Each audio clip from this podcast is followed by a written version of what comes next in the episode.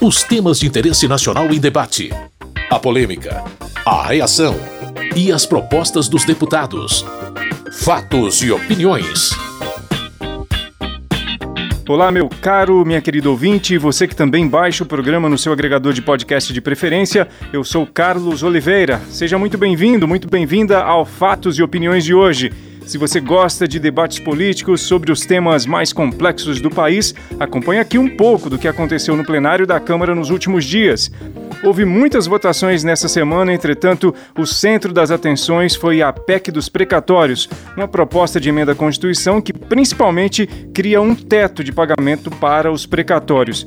E eu lembro que precatórios são dívidas que os governos têm com as pessoas ou empresas e que não há mais como ser contestadas, porque a justiça já definitivamente deu ganho de causa não há mais possibilidades de os governos recorrerem das decisões judiciais. Resta apenas incluir as dívidas no orçamento e fazer os pagamentos. Sobre o debate da PEC dos precatórios especificamente, tudo começou por um requerimento de retirada de pauta.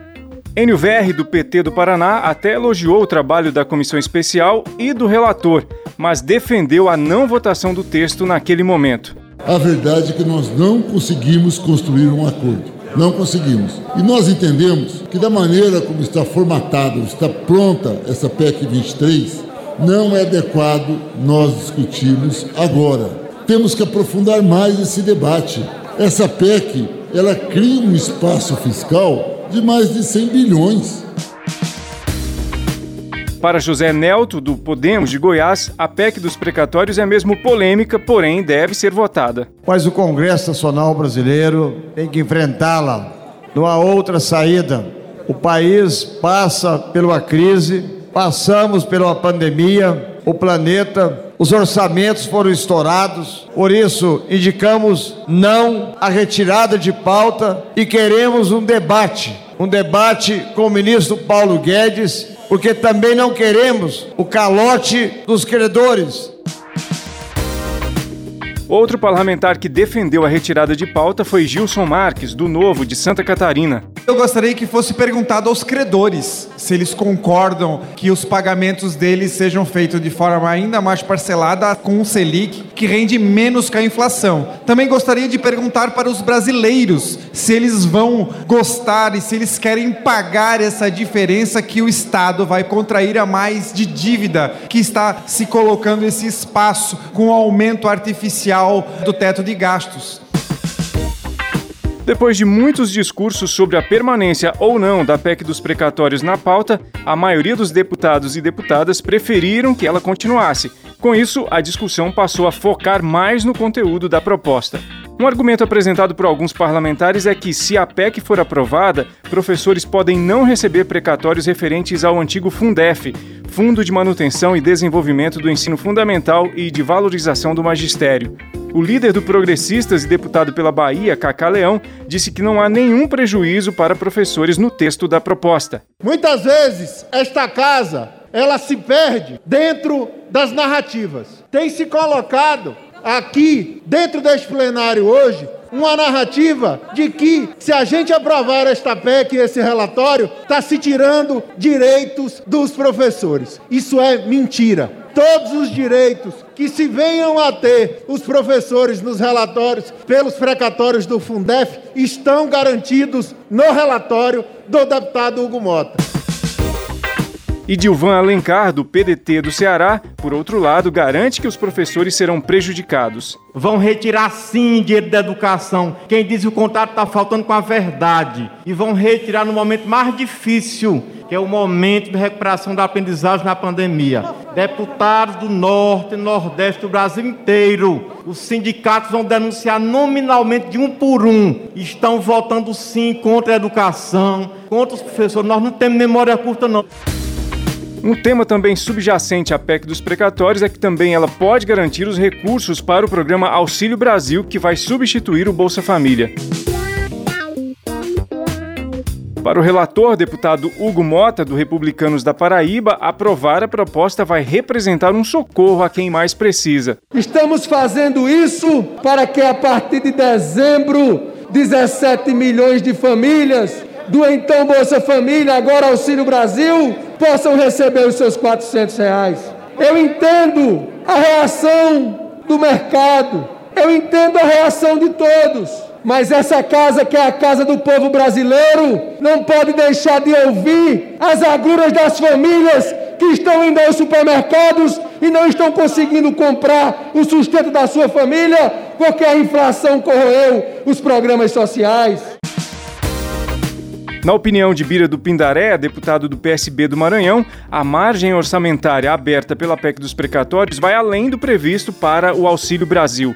Estima-se em 30 bilhões o que precisa para esse chamado Auxílio Brasil, que na verdade é um desmonte do Bolsa Família. Mas pelo que está programado nesta PEC 23, o governo vai ter um espaço fiscal superior a 100 bilhões de reais. Então, mentira é quando se diz que esta PEC é para garantir o Auxílio Brasil. Não precisa dessa PEC para garantir o Auxílio Brasil. Então vamos colocar os pingos nos is. A discussão do texto da PEC dos precatórios foi concluída e a expectativa é a de que a votação ocorra na próxima semana. Fatos e opiniões. Como na terça-feira os senadores membros da CPI da pandemia aprovaram o relatório de Renan Calheiros, esse assunto também teve muita atenção de deputados e deputadas. O presidente da Câmara, Arthur Lira, do Progressistas de Alagoas, classificou o indiciamento de deputados como inadmissível. Eu não faço juízo de valor acerca do que eles discutiram, investigaram e votaram, a não ser a respeito do tratamento desigual que foi dado injusto ou justo a senadores e deputados que têm a liberdade de expressar as suas opiniões e por elas não podem ser absolutamente indiciados. Alessandro Molon, líder da oposição e deputado pelo Rio de Janeiro, falou que a CPI da Covid prestou um serviço importante ao país. A CPI deixou claro uma coisa para o país inteiro: nós sofremos os efeitos dessa pandemia de uma forma muito mais grave e pior do que seria necessário, graças à ação criminosa do governo Bolsonaro. Ação dolosa, ação deliberada de sabotar a compra de vacinas à espera de propina, de sabotar o uso de máscaras, de sabotar o afastamento social, de chamar de gripezinha uma doença grave.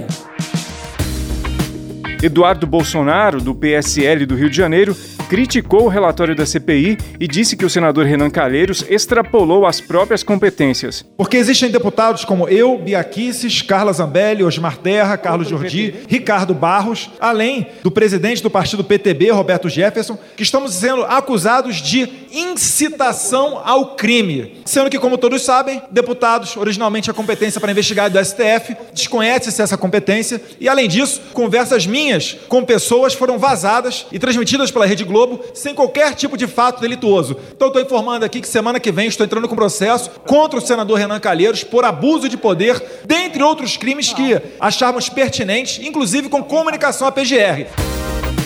O deputado pelo PT do Rio Grande do Sul, Henrique Fontana, opinou que a CPI deixou às claras o que seriam, para ele, falhas do presidente Jair Bolsonaro no enfrentamento à pandemia. Quando o presidente atua no sentido de disseminar a visão charlatã de que o povo brasileiro se salvaria utilizando determinados medicamentos que, a partir de um dado momento, os próprios laboratórios diziam que não funcionavam para o tratamento da Covid.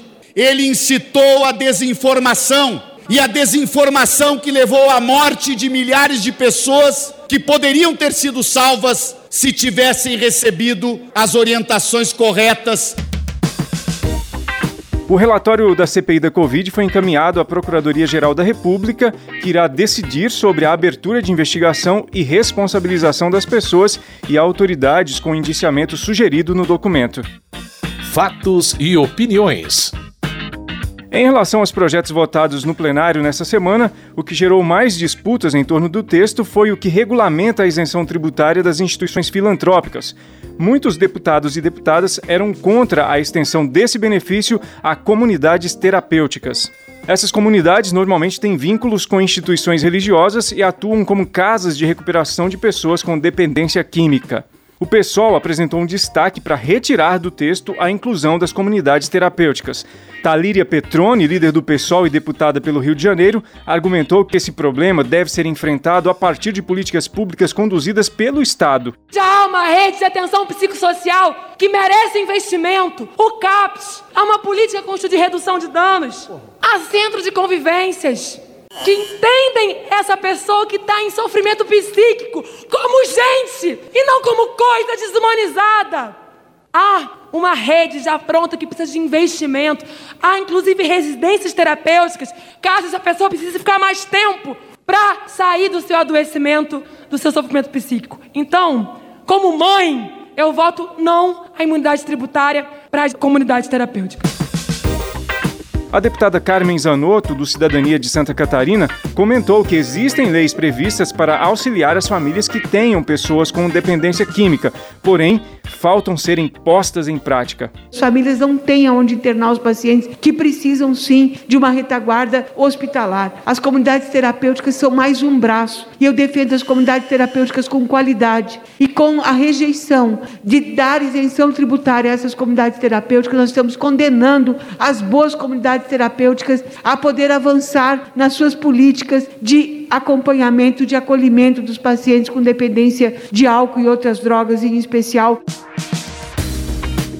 Para Érica Cocai, do PT do Distrito Federal, as comunidades terapêuticas não incentivam a autonomia das pessoas. Nós diversas vezes fizemos diligências em comunidades onde as pessoas são impedidas de ter a sua existência sendo considerada. É o manicômio de volta. E manicômio é o holocausto nesse país. É o holocausto. Era o lugar de impedir que as pessoas pudessem viver uma vida dentro da dignidade humana, consideradas coisa. Eli Borges, do Solidariedade do Tocantins, contestou a fala da deputada Érica Cocai. Essa adjetivação da deputada Érica Cocai, a quem tenho muito respeito, não sou de mencionar nome, foi muito infeliz. Quem falou que comunidade terapêutica é manicômio?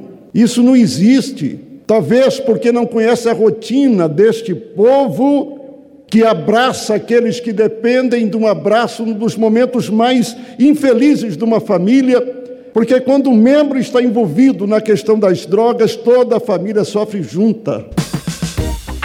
A sugestão do PSOL para retirar as comunidades terapêuticas entre as instituições filantrópicas com acesso à isenção tributária acabou passando. Como o texto principal era um projeto de lei complementar, quando há um destaque para se retirar uma parte desse texto, quem quiser manter o texto deve ter no mínimo 257 votos favoráveis a ele, Nesse caso, apenas 251 foram a favor da manutenção. Por isso, a retirada das comunidades terapêuticas foi aprovada, mesmo tendo alcançado apenas 75 votos. O projeto de lei que regulamenta a isenção tributária de instituições filantrópicas foi aprovado e segue para apreciação do Senado Federal. O programa já está quase terminando, mas antes eu vou listar para você aqui outros projetos aprovados nessa semana, porém sem muitas divergências. Vários acordos internacionais assinados pelo governo brasileiro foram ratificados pela Câmara. Por exemplo, o Acordo de Cooperação e Facilitação de Investimentos entre o Brasil e a Etiópia. Outro de mesmo teor assinado com o Suriname também foi ratificado. Também foi aprovado o tratado entre o Brasil e a Suíça sobre transferência de pessoas condenadas.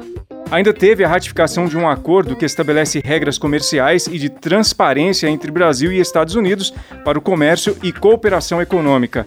Todos os acordos internacionais ratificados pela Câmara seguem para o Senado. Se os senadores confirmarem a ratificação, os tratados passam a integrar o ordenamento jurídico brasileiro. Os deputados e deputadas também aprovaram um projeto de lei que cria o Dia Nacional dos Trabalhadores em Entidades Culturais, Recreativas e Conexas. O texto vai ao Senado Federal. Igualmente, aprovaram o projeto que permite aos estados e municípios repactuarem com o Fundo Nacional de Desenvolvimento da Educação, o FNDE, termos de compromisso para a conclusão de obras paralisadas na área de educação. Na sequência, essa proposta vai ser avaliada pelos senadores. Também foi aprovado e segue para o Senado o projeto que estabelece o presidente Tancredo Neves como patrono da redemocratização brasileira. Dois projetos aprovados já seguem para a sanção presidencial, o que cria o programa Gás Social para garantir o gás de cozinha para famílias mais pobres e o projeto que estabelece o Estatuto da Pessoa com Câncer. Finalmente, foi aprovada a proposta que institui o Programa Nacional de Manejo Integrado do Fogo. O texto vai ao Senado Federal.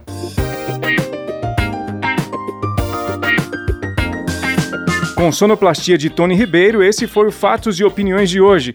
Eu lembro que se você quiser ter acesso a mais detalhes de todos os projetos debatidos e votados pelos deputados e deputadas, basta acessar o site www.câmara.leg.br. Muito obrigado pela sua audiência, você que nos acompanha aqui pela rádio ou que baixa o programa no seu agregador de podcast preferido. Na semana que vem tem mais. Até lá! Fatos e opiniões. Os temas de interesse nacional em debate. A polêmica, a reação e as propostas dos deputados. Produção e apresentação: Carlos Oliveira.